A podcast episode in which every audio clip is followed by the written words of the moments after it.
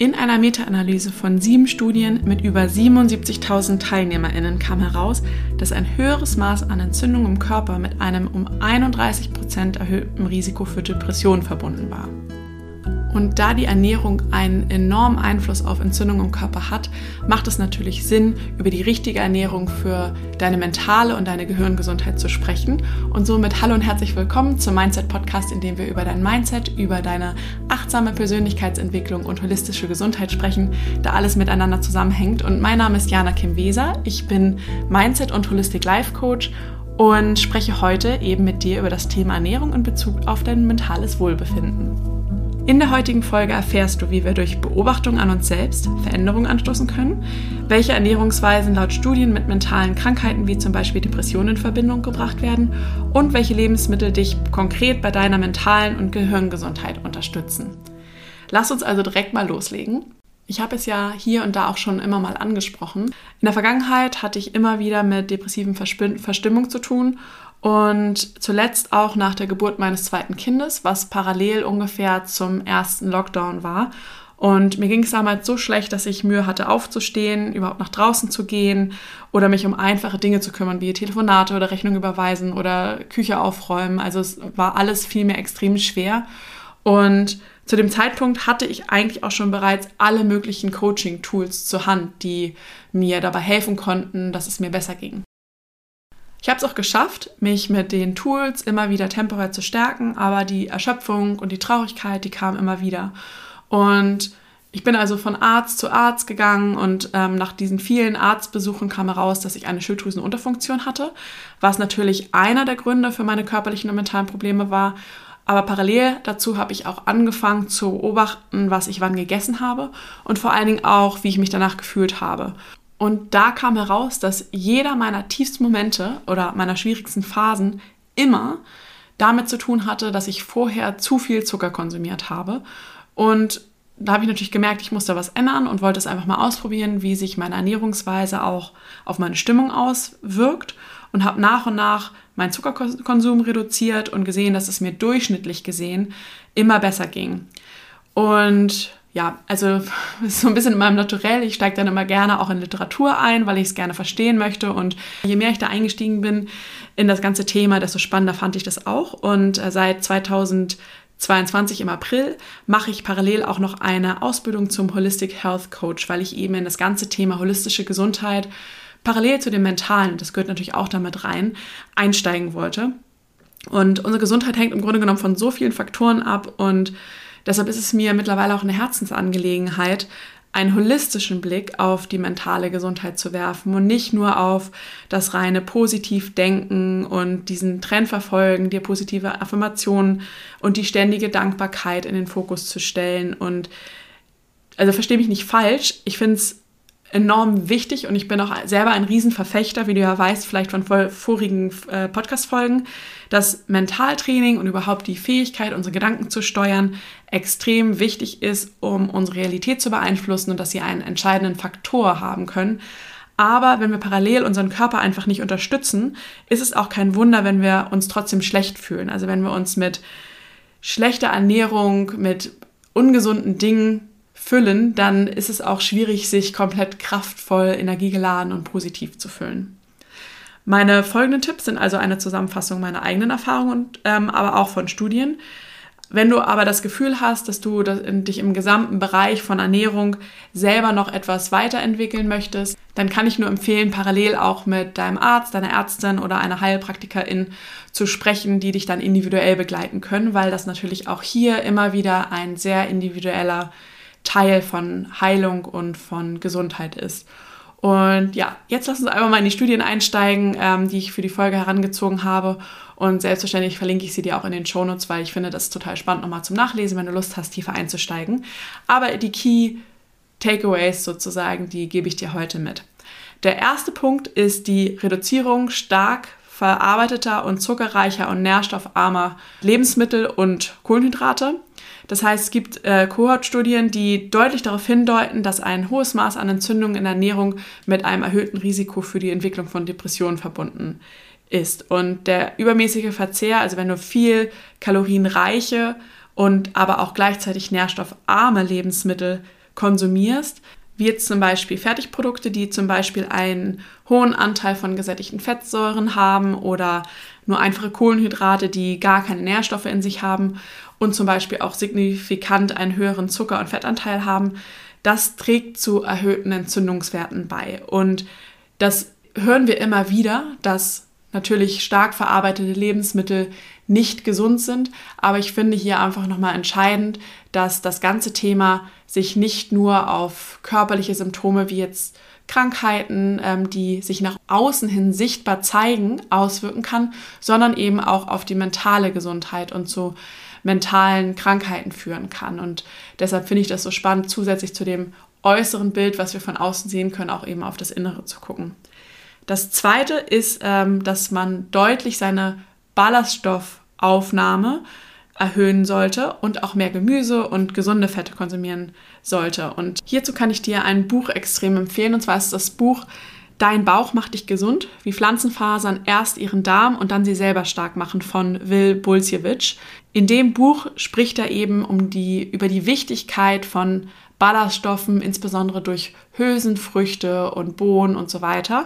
Und er spricht auch darüber, wie jede Nahrungsauswahl, die wir treffen, eine bestimmte Gruppe von Mikroben stärkt. Also das heißt, in deinem Darm, die Mikroben, die dort vorhanden sind, die einen werden durch Lebensmittel eben gestärkt und die anderen sterben langsam ab, wenn man eben eine ja, nicht ausgewogene Ernährung hat. Und wenn die Artenvielfalt im Darm fehlt und somit die entzündungsverursachenden Mikroben die Überhand nehmen können, weil wir eben nur negative Lebensmittel oder un ungesündere Lebensmittel konsumieren, dann kann das zu einer zunehmenden Durchlässigkeit des Darms führen. Das ist auch bekannt als Leaky Gut Syndrom und dadurch, dass der Darm eben eine erhöhte Durchlässigkeit hat, kann ein sogenanntes bakterielles Endotoxin in den Blutkreislauf gelangen.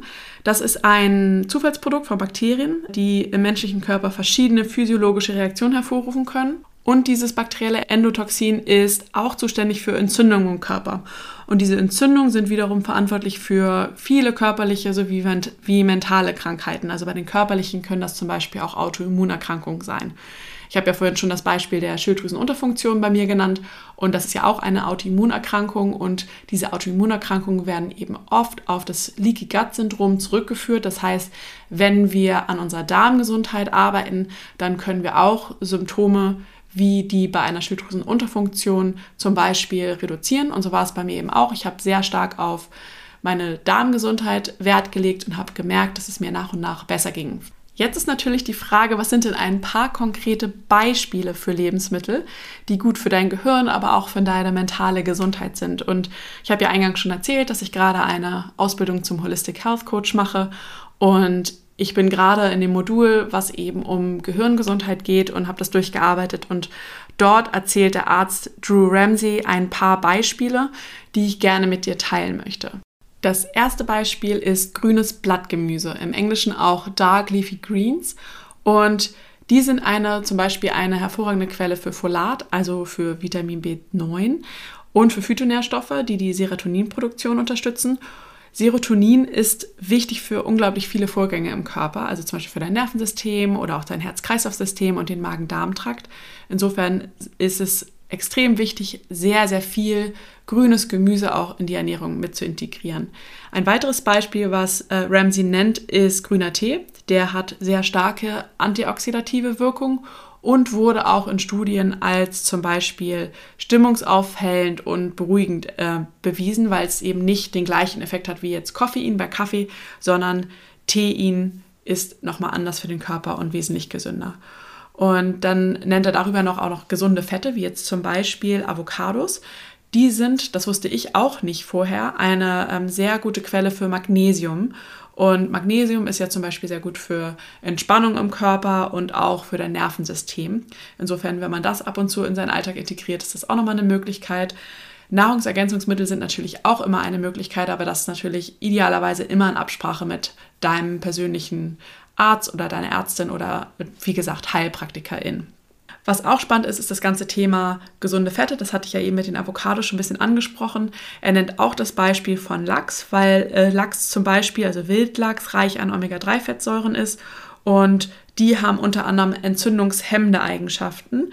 Und durch diese Reduzierung der Entzündung können eben wieder Gesundheit im Gehirn und die Stimmung äh, verbessert werden. Und was auch wichtig ist, dass, dass zum Beispiel Wildlachs reich an Vitamin D ist. Und Vitamin D ist laut Studien auch ein relevanter Faktor für mentale Gesundheit. Noch eine kleine Randnotiz zum Thema Vitamin D. Also das ist wirklich so, dass in den ja, Sphären, in denen wir hier in Deutschland oder Österreich, Schweiz leben, wir natürlich eine viel geringere Sonneneinstrahlung haben als in anderen Ländern und es ist so, dass ein Großteil der Bevölkerung wirklich auch einen Vitamin D Mangel hat. Insofern kann ich von Herzen empfehlen, das mal testen zu lassen, weil bei mir war es so, dass es in den vergangenen Jahren immer im Keller war. Also mein Vitamin D-Spiegel war wirklich eine Katastrophe. Und die Wahrscheinlichkeit, dass äh, da was fehlt, ist hoch und das kann man eben super gut übers Blut testen. Und noch ein Beispiel sind Beeren, denn die sind auch extrem reich in Antioxidantien und sorgen dafür, dass das Protein BDNF, dazu komme ich gleich nochmal, erhöht wird, was wiederum sehr gut für die Gehirnfunktion ist. Und um jetzt nochmal ein schönes abschließendes Beispiel zu nennen, was auch ein bisschen Spaß macht und nicht zu gesund klingt, ist äh, Zartbitterschokolade, weil dunkle Schokolade enthält auch extrem viele Phytonährstoffe und die sind für die Durchblutung fürs Gehirn wichtig und auch für die Produktion von BDNF.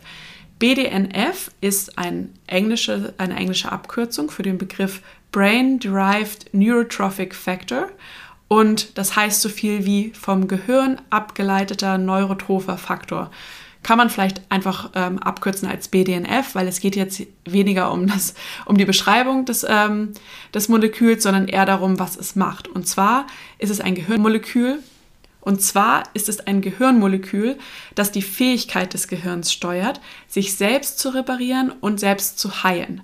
Da kommt das ganze Stichwort Neuroplastizität zum Einsatz. Darüber werde ich definitiv in den kommenden Wochen auch noch mal eine Folge machen, weil das ist nämlich der Prozess im Gehirn, in dem wir in der Lage sind, Veränderungen durchzuführen. Und deshalb ist das ein unglaublich wichtiges Molekül für deine Gehirngesundheit und auch für die mentale Gesundheit.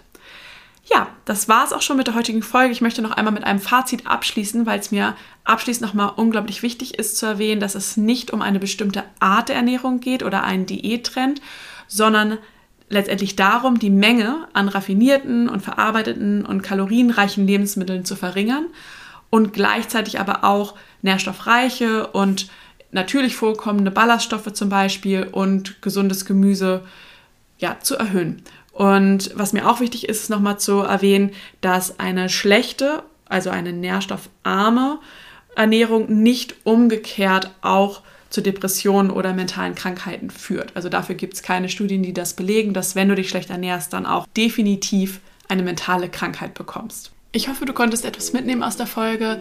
Ich möchte dich noch herzlich einladen zum Mindset Monday Newsletter, den ich immer montags veröffentliche, wo ich auch über die Themen holistische Gesundheit, Produktivität, achtsame Persönlichkeitsentwicklung und dein Mindset spreche. Und in dem kommenden Newsletter geht es einmal um das Thema Bioindividualität, das heißt über deinen individuellen Weg zu holistischer Gesundheit und ich freue mich sehr, wenn du Lust hast, dabei zu sein. Ich verlinke ihn dir natürlich auch nochmal in den Show Notes, genauso wie die Literatur und die Studien, die ich für diese Folge verwendet habe. Und ich freue mich sehr, wenn du dabei bist und wenn wir uns nächste Woche wieder hier im Podcast hören.